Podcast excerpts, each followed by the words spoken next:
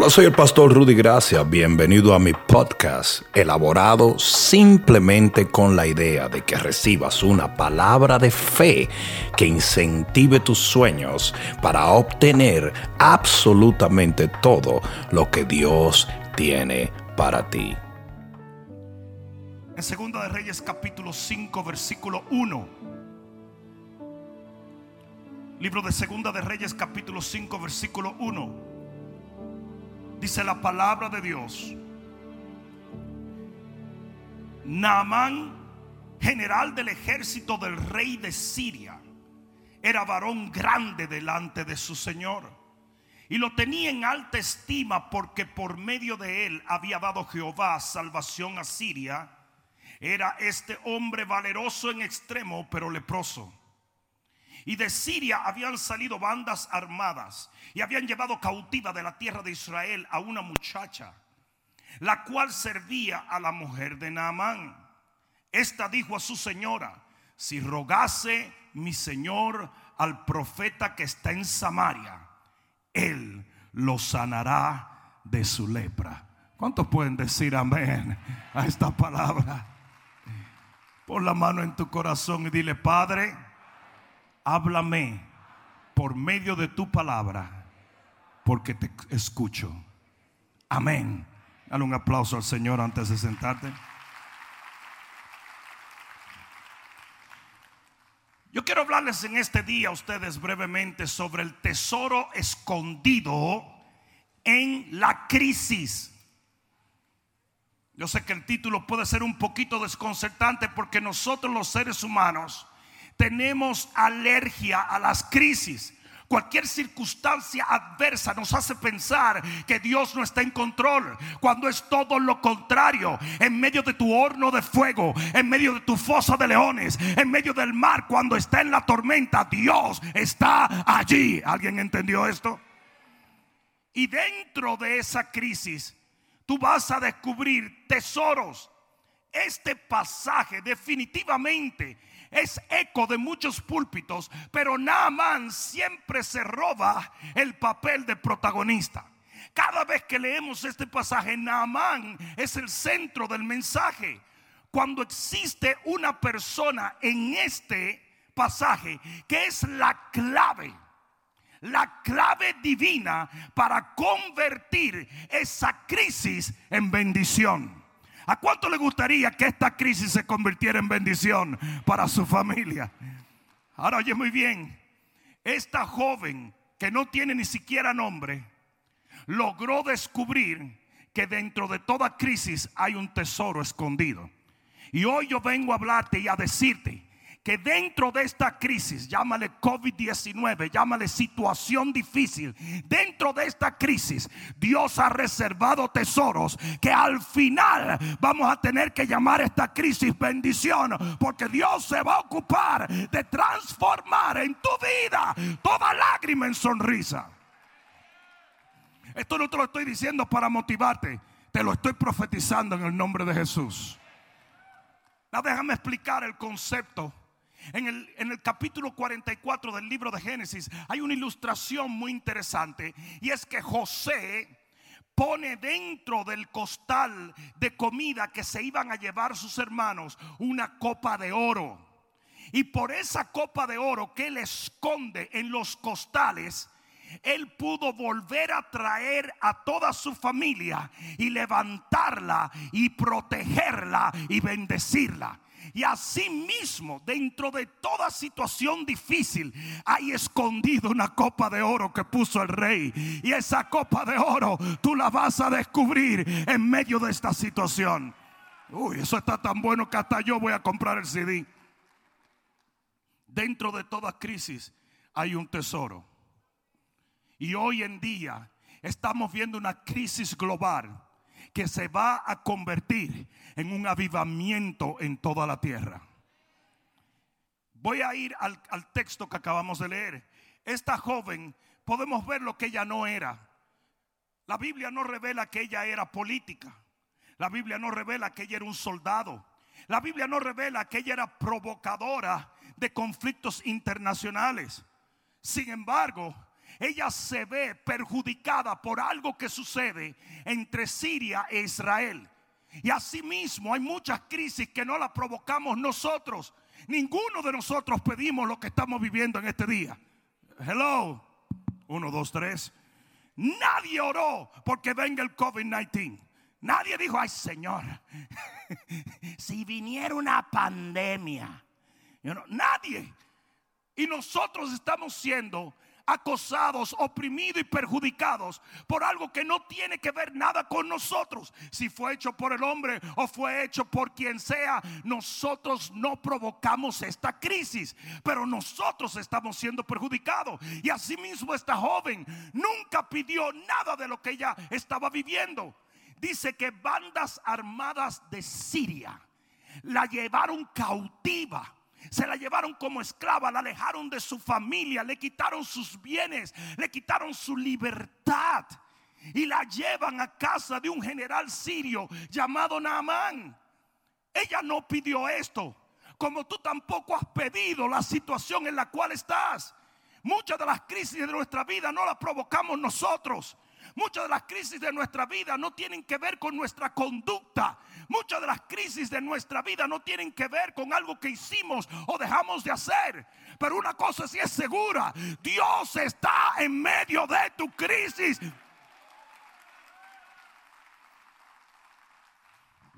Lo interesante es que la Biblia no enseña lo que esa joven no era. Esto lo tenemos que asumir. Pero sí enseña lo que ella era porque era una joven llena de fe y de devoción. Ella tenía fe en Dios. Ella tenía fe en la deidad de Dios. Ella sabía del poder de Dios. Ella entendía favor y misericordia, que es donde se basa toda fe. Porque ella le dice a un, a un general sirio, tú puedes clamar a Jehová. Esto es algo contradictorio a lo que la Biblia enseña en el Viejo Testamento. Sin embargo, ya le dice un general sirio que era enemigo del pueblo de Israel, que él podía clamar a Jehová y Jehová lo iba a sanar. El que entiende fe y misericordia, el que entiende gracia y favor, es una persona que no se detiene. Está supuesto alguien a decir amén. Porque cuando más malo eras, cuando peor te estabas portando, cuando estabas subido en pecado, allí el Señor extendió su mano y te sacó de lo más profundo del pecado. Y esta joven tenía tal fe en la misericordia de Dios que le dice a un enemigo del pueblo de Dios, si tú clamas, Dios te sana. Yo dije, si tú clamas, Dios te sana. Y quizás hoy puede estar aquí el hombre más malo de la tierra, la mujer más horrenda de la tierra. No mires a los lados en este momento. Pero hoy yo te digo, si tú eres capaz de clamar a Dios y creer en su favor y en su misericordia, Él te va a sanar, Él te va a restaurar, Él te va a levantar, Él va a abrir un nuevo camino para ti. No por ti, sino por Él. Sí, lo interesante es que esta joven no le dijo a Naamán, tú tienes que mejorar tu caminar, ¿sabes? Tú te estás portando mal, Naamán. Tú eres un hijo del diablo. No, eso es lo que mucha gente predica. No, no, no. Dios es un experto en convertir lo inmundo en puro. Eso es lo que la gracia de Dios hace. ¿Alguien está entendiendo? No hay pecado, no hay iniquidad, no hay nada que tú tengas de parte del enemigo que de parte de Dios no pueda ser borrado y echado en el fondo de la mar. Pero aquí es donde vienen los heavy duty funky Robbie Wow. Si Dios está misericordioso y si Dios está tan lleno de gracia y favor, ¿Tú no crees que ella hubiese podido decir, ¿por qué entonces yo lo he perdido todo? ¿Por qué fui llevada cautiva? ¿Por qué estoy en esta crisis? ¿Por qué estoy en un país extranjero, alejado de mi, de mi familia y, eh, y privada de mi libertad? Ella hubiese podido cuestionar a Dios. Ella hubiese podido decir, yo no lo entiendo como mucha gente hoy lo está diciendo. Esa la cantidad de gente que dice, pero, pero, ¿cómo es posible? Si Dios está conmigo, que yo esté atravesando por un problema económico. ¿Cómo puede ser posible que si Dios está conmigo me dio COVID? ¿Cómo puede ser posible que si Dios está conmigo y está lleno de favores y misericordia? Yo he visto familiares míos atravesar valles profundos en este tiempo. Hay una razón por la cual ella no cuestionó a Dios. Y es esto. Una vez Dios te lleva a dejar de preguntar el por qué, tú entiendes lo que es el para qué.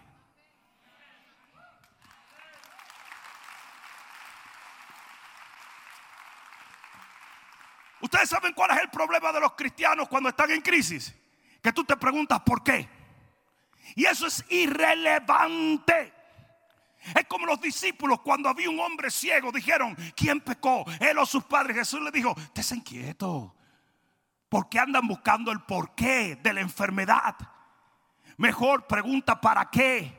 Y Jesús dijo, este hombre es ciego para que las obras de Dios se manifiesten en él. Y hoy yo he venido a exhortarte a ti de que, que, en medio de la crisis no preguntes por qué, pregunta para qué, pregunta por qué Dios te permitió pasar por lo que estás pasando, pregunta por qué estás en ese lugar, pregunta para qué. Si Maldoqueo le dijo a Esther, Maldoqueo le dijo a Esther, para esta hora has llegado para este propósito. Mardoqueo quizás no le hubiera podido contestar el por qué ella nació huérfana. El por qué ella fue abandonada por sus padres, por qué ella era de otra nación. Él no hubiera podido contestarle muchas cosas. Quizás Esther creció en pobreza. Quizás Esther creció en angustia. Y eso Mardoqueo no se lo hubiera podido contestar. Pero lo que sí él le podía contestar era el para qué él había llegado a ese palacio. Para qué ella estaba en esa situación. Para qué había una crisis. Y en toda crisis es más importante el saber para qué que el saber el por qué. ¿Alguien entendió? ¿Alguien comprendió? ¿Qué es lo primero que los cristianos evangélicos nacidos de nuevo con su nombre escrito en el libro de la vida? Preguntan cuando pasa algo, ¿por qué? Pero que por qué? Como que Dios va a decir, bueno, pues mándame un texto y yo te explico. O te lo mando por correo electrónico para que sea más extenso. Nunca, nunca yo he escuchado al Señor contestarle el por qué a la gente. Nunca. Porque eso es irrelevante. Lo que sí es relevante es para qué. Y ella entendió, como tú tienes que entender, que había un propósito, una razón, un objetivo por el cual Dios la puso en esa situación.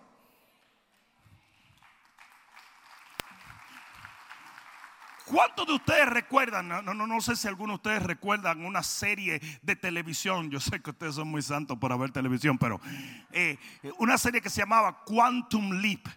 Levante la mano si alguno se encuentra. Ay, Dios mío, hijos de Netflix. Mira, mira, que, gracias, brother, gracias. Si me sale con que era Barney o eso, tú no sabes lo que está hablando. Pero Quantum Leap era un tipo que viajaba en el tiempo. Pero lo interesante de Quantum Leap era que cuando él llegaba a un lugar en el tiempo, siempre llegaba en una situación de crisis. Entonces, por ejemplo, de repente él caía, catapum, en medio de Jayalía. en el 2020 y Dios, por decir Dios, la máquina de tiempo lo ponía en medio de una marcha de Black Lives Matter. Y, en un instante él tenía que darse cuenta cómo iba a salir de allí. Él no tenía tiempo para llorar. Él no tenía tiempo para decirle a Dios por qué. Él no tenía tiempo para decir por qué estoy aquí. No, no, no, no. Él tenía que averiguar cómo iba a salir de ese lío. Y así mismo tiene que ser cada vez que tú llega una crisis. Usted tiene que averiguar cómo va a salir de ella. No cómo entró. Porque cómo entró es irrelevante. Yo, te, te voy a preguntar una cosa. ¿Qué tú prefieres? ¿Información o bendición? Lo voy a preguntar otra vez. ¿Qué usted quiere? ¿Información o bendición? ¿Para qué lo que busca es una información? Pero el por qué anda buscando una bendición.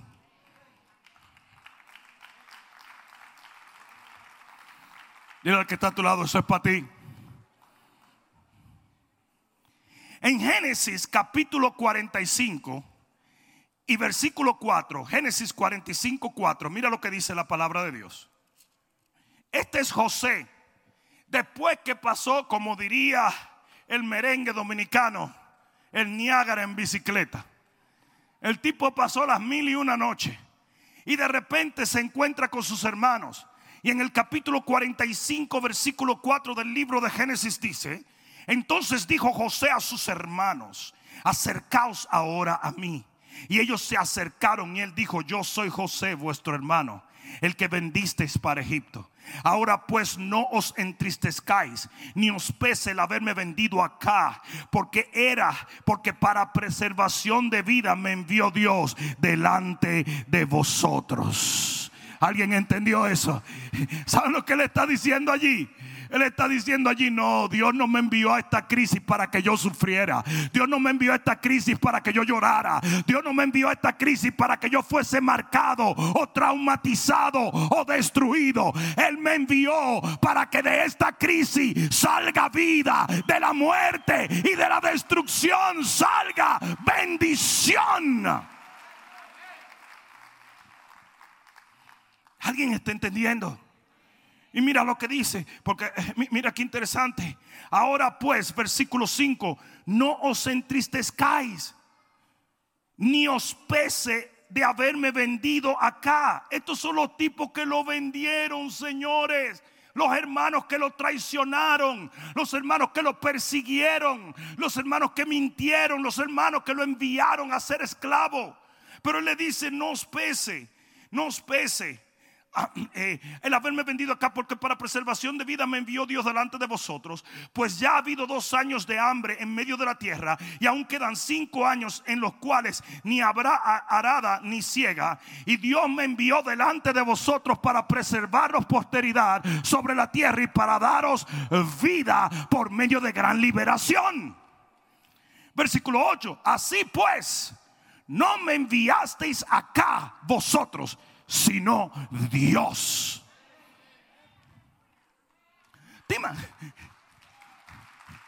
imaginas por un momento que todo creyente pudiera enfrentar una crisis de esta manera? No fuiste tú que me traicionaste. No fuiste tú que me engañaste en ese negocio. No fuiste tú el que me diste una puñalada por la espalda. Fue Dios que permitió que entrando en esta crisis yo encontrara la bendición que no podía encontrar de ninguna otra.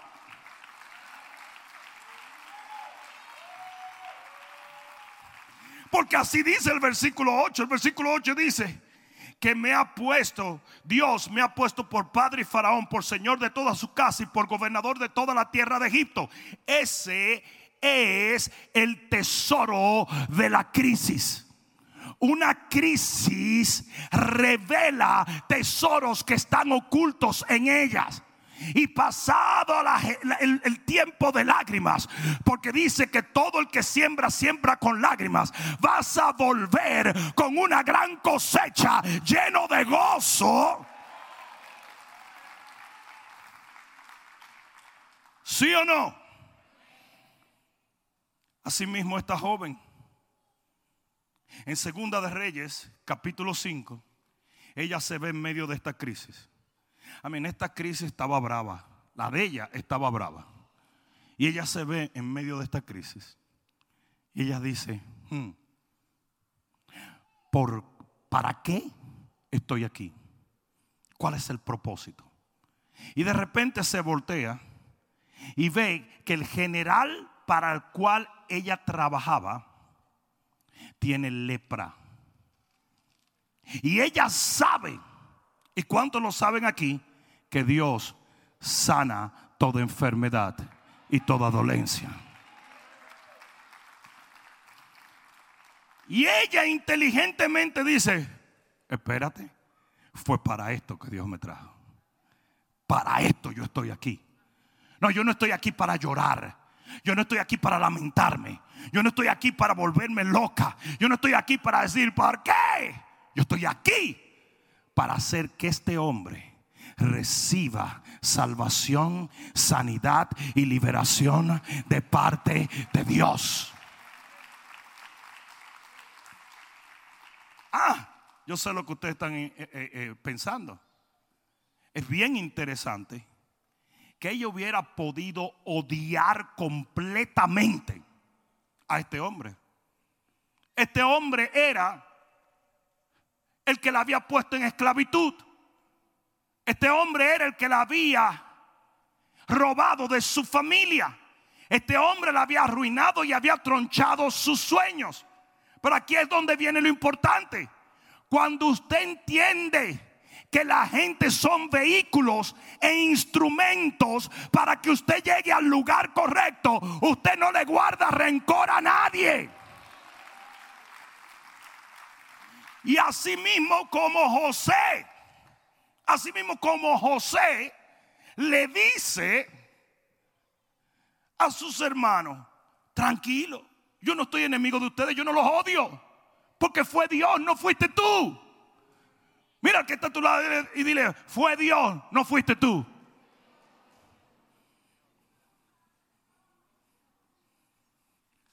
Lo que está pasando en esta nación es absolutamente ridículo. White privilege, that's nonsense. La gente quiere culpar al hombre por las cosas que están destinadas. Usted tiene que entender que Dios tiene un plan para tu vida. Y cuando usted reconoce, entiende y se somete a ese plan, el hombre solamente es un instrumento para llevarte al lugar correcto. Vamos a culpar al otro. Fuiste tú, fuiste tú. No, eso no tiene nada que ver. Entiende que hay designios mucho mayores que cualquier cosa que el hombre te haga a favor o en contra. Si yo dije hace un momento, Dios está en control. Y sabe la gente que se llena de odio. Hay gente que dice, fueron los chinos los que mandaron el virus. y ahora no quieren ni comer arroz chino. El otro día me dijo un tipo, ya yo no como sushi, pastor. Yo dije, ¿por qué? Porque esos tipos nos mandaron el virus. Le digo, el sushi es japonés. Dice, ¿saben todos los chinos iguales, todo?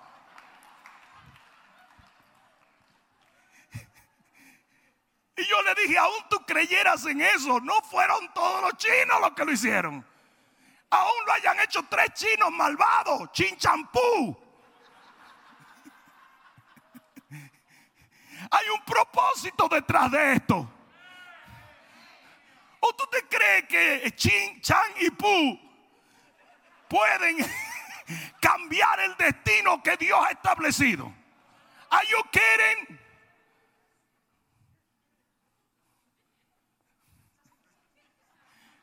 Es que quedó elegante eso de chinchampú, ¿verdad?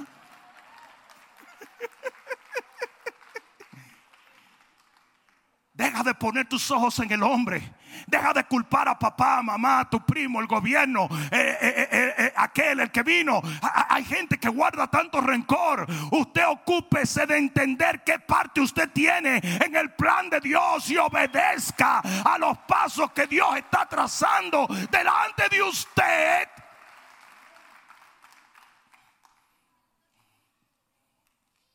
Yo, nunca lo voy a entender. Yo nunca voy a entender la actitud de mucha gente. No lo voy a entender nunca. Ella hubiese podido odiar a este hombre, pero no, no lo dio. José hubiese podido detestar a sus hermanos, pero entendió que él nunca hubiera logrado ser faraón, por decirlo así, si no hubiese sido por lo que ellos hicieron. Porque sin darse cuenta y aún con malas intenciones, ellos lo alinearon a él a una crisis que lo hizo descubrir el tesoro de su vida.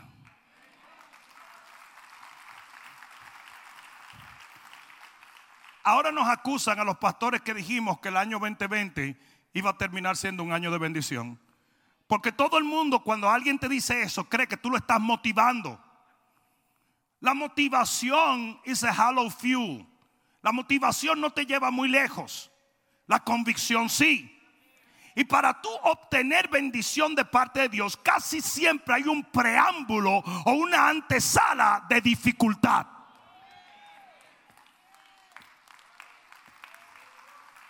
Jesús lo ilustra a una mujer de parto. ¿Cuántas hermanas aquí han tenido bebé? A ver, a ver, levanten. Eh, eh, eh, natural, natural. Bueno, también, cesárea también se vale porque eso duele igual. Una vez yo me rompí una uña en el dedo meñique y casi me muero por una semana. Y, a las mujeres la abren por la mitad. ¡Ah! Y más con estos muchachos cabezones que son. Pero ¿cuántos han tenido bebé? Levanten la mano, levanten la mano. ¿Verdad que no es muy divertido? ¿Eh? Él lee mucho, ¿verdad? Sí, siempre dicen que, el hombre es el sexo fuerte y la mujer es el sexo. Eso es el disparate más grande que yo he visto en mi vida. A nosotros nos da una gripe. Padre, abre las nubes que ahí voy. Es más, a las mujeres les gusta tanto el sufrimiento que tú la has visto arrancándose la ceja. Tú la dices es como que le divierte, ¿no? Pero esa misma mujer se acerca al hombre y dice, mira, mira, me tiene, no, no, no, ¿sí o no? ¿Sí o no?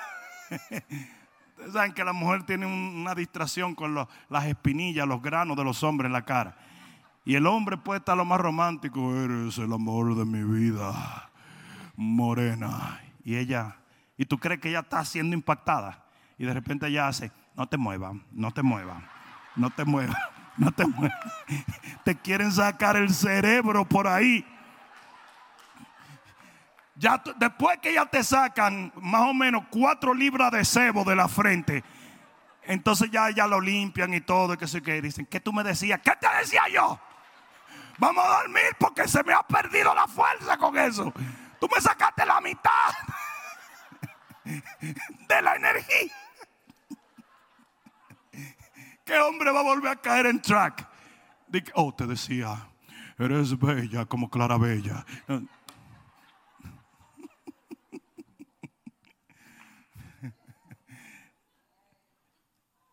Cuando usted entiende que hay un propósito por el cual usted llega a la crisis, usted no le guarda rencor a nadie. Usted no, no tiene emociones tóxicas que lo estén envenenando el día entero. Porque usted sabe que hay un propósito divino detrás de eso.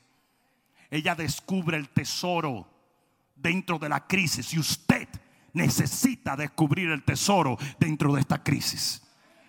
Hay un propósito por el cual Dios permitió que a pesar de tu fe y tu devoción tú atravesaras por esto que toda una generación está viviendo. Tesoros espirituales hay tesoros de la asignación. Hay tesoros de bendición. Ahora bien, rapidito, voy a dar tres cosas que tienen que ver cuando tú descubres el tesoro o el propósito por el cual llegaste a una crisis. Número uno, este es un tesoro, fe en Dios. Mira esto, esta joven entiende cuál es el propósito por el cual ella está ahí. Y ella viene y le habla una palabra a la esposa de Naamán. Naamán se la habla, a eh, la esposa de Naamán se la habla a su esposo. Su esposo va donde el rey de Siria. Óyeme bien, uno de los más grandes enemigos de Israel. Y todos creen que Dios lo puede sanar. El mismo rey dice, vamos a ayudarte para que llegues. ¿Por qué? Porque una muchacha en medio de la crisis habló la palabra de fe. Hay alguno aquí que esté entendiendo eso.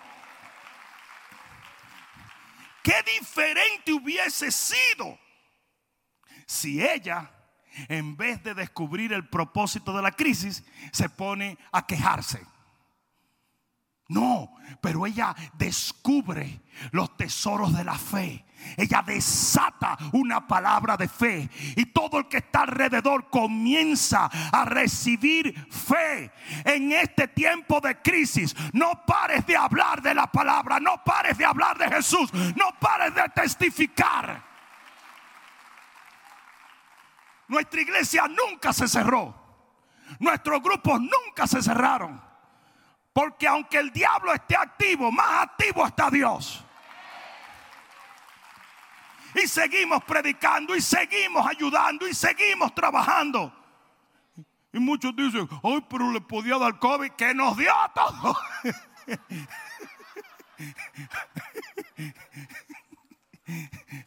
Yo le digo a la gente, usted tiene que tener fe de que no le va a dar.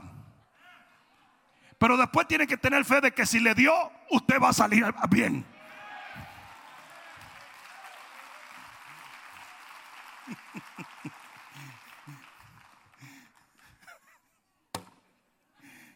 Usted no puede callar.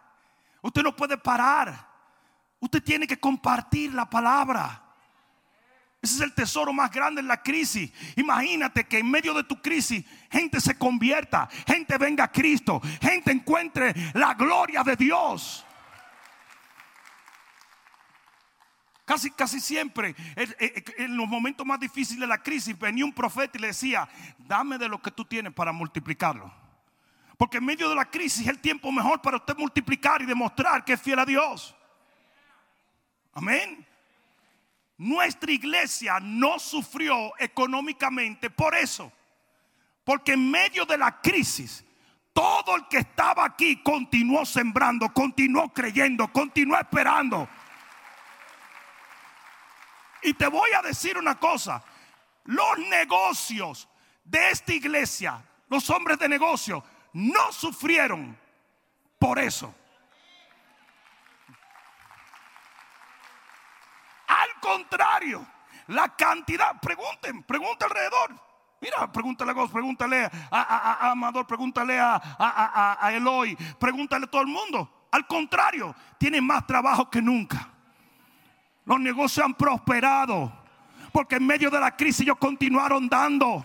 Y usted tiene que dar palabra, usted tiene que dar esperanza, usted tiene que dar de la unción que tiene. Yo nunca paré. Yo seguí predicando. Y sigo predicando. Y seguiré predicando. La segunda cosa, el segundo tesoro es sanidad y redención. Naamán es sanado en medio de la crisis. Naamán es sanado y transformado a tal extremo que en el versículo 17 del capítulo 5 dice, de aquí en adelante le dice él a Eliseo, tu siervo no le servirá a ningún Dios sino a Jehová. Cuando usted descubre propósito en la crisis, mucha gente se sana, mucha gente transformada. ¿Alguien está entendiendo? Usted ha leído cuando dice que tenemos que ser como la boca de Dios que entresaca lo precioso de lo vil. Así tenemos que ser nosotros. De lo sucio, de lo vil, de lo desastroso. De ahí sacamos lo precioso. Y tercero, un tercer tesoro que podemos ver es misericordia y gracia. Mira esto. Eliseo el profeta siempre profetizaba en contra de Siria. Era un profeta de Israel en tiempos donde Siria estaba acosando o persiguiendo a Israel. Y de repente él se ve en la situación donde tiene que sanar por medio del poder de Dios y bajo la dirección de Dios a un sirio. Ustedes saben lo que pasó en ese momento. Su corazón cambió. Y él entendió que no todo el mundo era malo, sino que cada persona es responsable de buscar de Dios. Y él sana a este general sirio. Yo me imagino que si hoy hubiese estado, que si Eliseo hubiera vivido hoy en cancel culture, todos los cristianos le hubieran dicho, no puedo creer que Eliseo anda orando por sirios.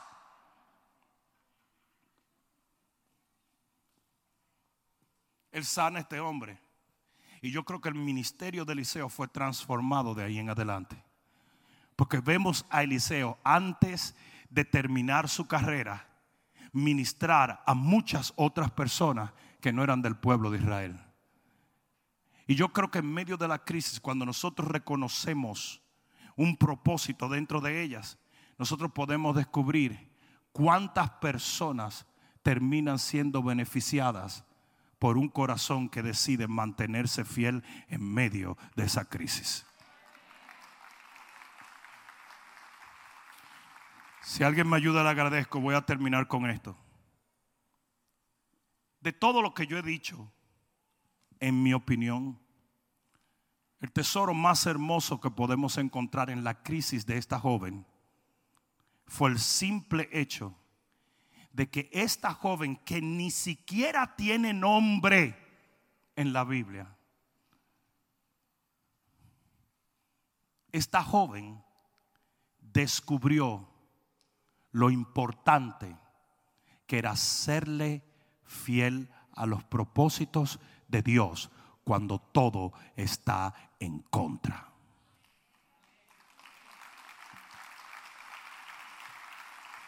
Yo voy a decir algo para terminar en este día. Hay un error garrafal en el pueblo de Dios que nace de un tiempo donde el humanismo tomó control de nuestros púlpitos. Y es esto, si tengo dinero y tengo salud y tengo las cosas en un balance, estoy bendecido. Pero si algo de esto sale mal, ya no estoy bendecido. Eso no es cierto. Eso sucede cuando tú llamas bendición solamente a lo terrenal. Eso sucede cuando tú estás pensando como un hombre natural. Porque bendición real no son las riquezas que tú haces en esta tierra, sino las riquezas que tú haces en el cielo, las espirituales. Y óyeme bien, no hay una mayor riqueza que el cumplir con el propósito por el cual naciste en esta tierra. Por lo tanto, aún en medio de esta crisis, tú puedes decir, bueno, pues, pues, no me fue tan bien en el negocio. Estoy teniendo problemas aquí o allá. La suegra, huyéndole al COVID, se ha mudado en mi casa y ya no sé qué hacer. Estoy loco por agarrar COVID para abrazarla.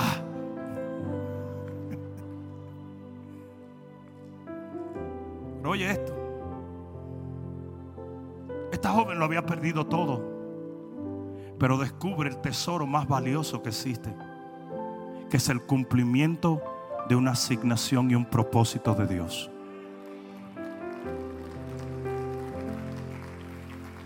Y voy a decir algo terrible, porque yo soy de los que creo que hay una probabilidad de que cuando Naamán regresó a su casa limpio, ellos le dieron la libertad a esta joven.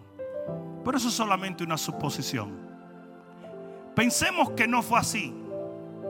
Pensemos que ella permaneció esclava. Pensemos por un momento que ella permaneció desprovista, que ella permaneció alejada de su familia, que ella permaneció cautiva. Ustedes saben lo que yo sí sé, que aunque eso hubiese sido así, como ella entendía que ella estaba ahí por Dios, para Dios y en Dios, a ella no le hubiera importado ni un segundo donde ella estaba o como ella estaba, porque ella entendía. Tal y como Pablo lo dijo, que en medio de la tribulación le esperaba una corona de la vida que Dios le daría a todo el que corriera la carrera, como Dios había mandado. Oh, yo no sé a quién yo vine a hablarle hoy.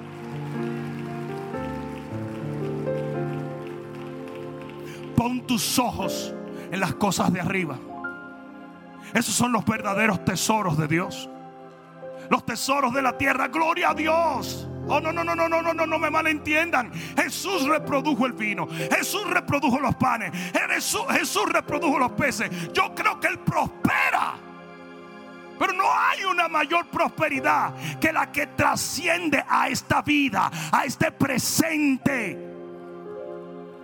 Y yo creo de todo corazón que cuando esa joven se hubiese dado cuenta que ella cumplió con el propósito de Dios en medio de esa crisis, ella hubiera cantado, alabado y bendecido a Dios. Porque yo les puedo garantizar a ustedes algo. Nunca habrá una mayor satisfacción en la vida. Nunca habrá una mayor riqueza. Nunca habrá una mayor bendición que el ser un instrumento de Dios en los propósitos eternos. Uh, si se lo va a dar, dáselo fuerte.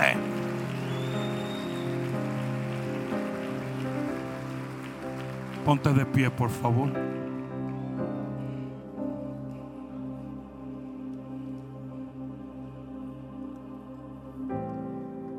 ¿Cuándo cambió? Más bien, ¿cuándo comenzó a cambiar esa crisis en bendición? ¿Cuál fue el momento, el punto donde todo comenzó a tomar una dirección diferente? Donde aunque muchos elementos aún no habían cambiado, su corazón, el corazón de esta joven cambió. ¿Cuándo fue que esta crisis se destinó a ser una bendición. Cuando ella dejó de preguntar el por qué y comenzó a investigar el para qué. Y eso es exactamente lo que todos nosotros como creyentes necesitamos en medio de este tiempo ¿Para qué Dios permitió que fuésemos iglesia, que fuésemos cristianos, que fuésemos hombres y mujeres de fe en este tiempo? ¿Para qué? ¿Cuál es el propósito? ¿Para qué? Si tú no puedes continuar pensando que fue que Dios te quiso hacer una maldad. Is bigger than you. Esto es mucho más grande que tú. Nadie pidió por esto. Nadie. A Gigi, a chiquitita mía, cree que el mundo es la sala y la cocina de la casa. Desde que nació no ha salido de la casa. Vino un día aquí y cuando lo vio usted dijo, uy, cuánta gente rara.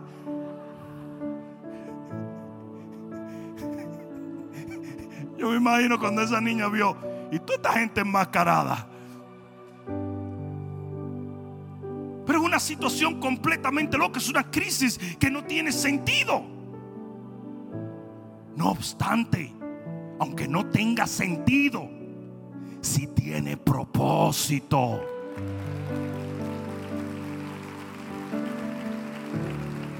Y si tú descubres ese propósito, el sentido que tenga o no tenga, no te va a importar.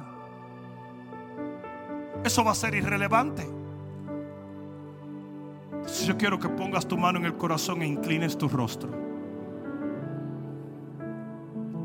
Y yo quiero que allí donde tú estás, tú le digas al Señor, ¿sabes qué, Señor? Dame las oportunidades para serte fiel en medio de esta crisis, en medio de este tiempo.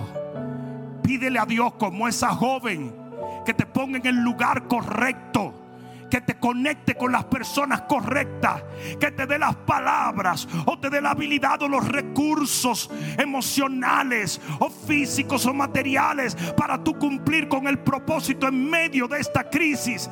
Así tu crisis se va a convertir en una bendición y vas a descubrir tesoros que jamás pensaste que estaban enterrados en esa crisis. La copa de oro de Dios se encuentra escondida en medio de la crisis.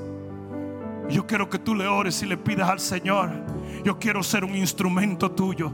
Yo quiero cumplir con tu voluntad en este tiempo. Yo quiero demostrarte, oh Dios, que yo te puedo ser fiel, aun cuando las condiciones no son perfectas. Que aunque el mundo se derrumbase, que aunque todo se desmoronase, que aunque cayeren mil a mi lado y diez mil a mi diestra, yo sé muy bien que estoy en tus propósitos y yo quiero cumplir. Yo quiero cumplir. Yo quiero cumplir con este propósito divino. Padre, yo oro en este momento por todo lo que se levanta en contra de tu propósito en la vida de cada uno de ellos. Padre mío, entendemos que tú nos has puesto en este momento para hacer algo y queremos que sepas que lo haremos por ti, para ti y en ti. Por lo tanto, Dios, quita todo obstáculo o impedimento que no nos permita cumplir con la asignación que has puesto delante de nosotros. Padre, yo reprendo toda tiniebla que se atraviese o se interponga entre nosotros y tu propósito eterno. Y te doy las gracias, Señor, de que desde esta crisis nacerán o serán descubiertos tesoros que jamás pensamos que encontraríamos. En el nombre de Jesús, el que lo crea diga amén.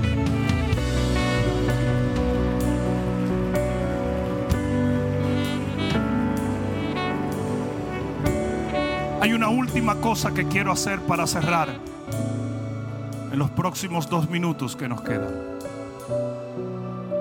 Tú estás aquí o nos estás viendo por las diferentes plataformas virtuales y aún no has hecho a Jesús de Nazaret tu Señor y tu Salvador, esta oración puede ser la oración más importante que tú hagas por el resto de tu vida. Porque la Biblia dice claramente, de nada le sirve al hombre ganar el mundo entero y perder su alma. Lo más valioso que poseemos es nuestra alma. Porque es lo único que sobrevivirá por la eternidad.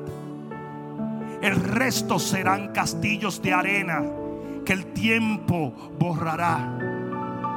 Lo único que te llevas es tu alma. Por lo tanto, mientras todo ojo está cerrado, toda cabeza está inclinada, si tú quieres aceptar a Jesús como tu redentor y salvador, repite esta oración en este momento. Dile, Padre, en el nombre de Jesús, yo te confieso como mi dueño, mi Señor y mi redentor, arrepintiéndome de todo mi pasado para entrar en una nueva relación contigo.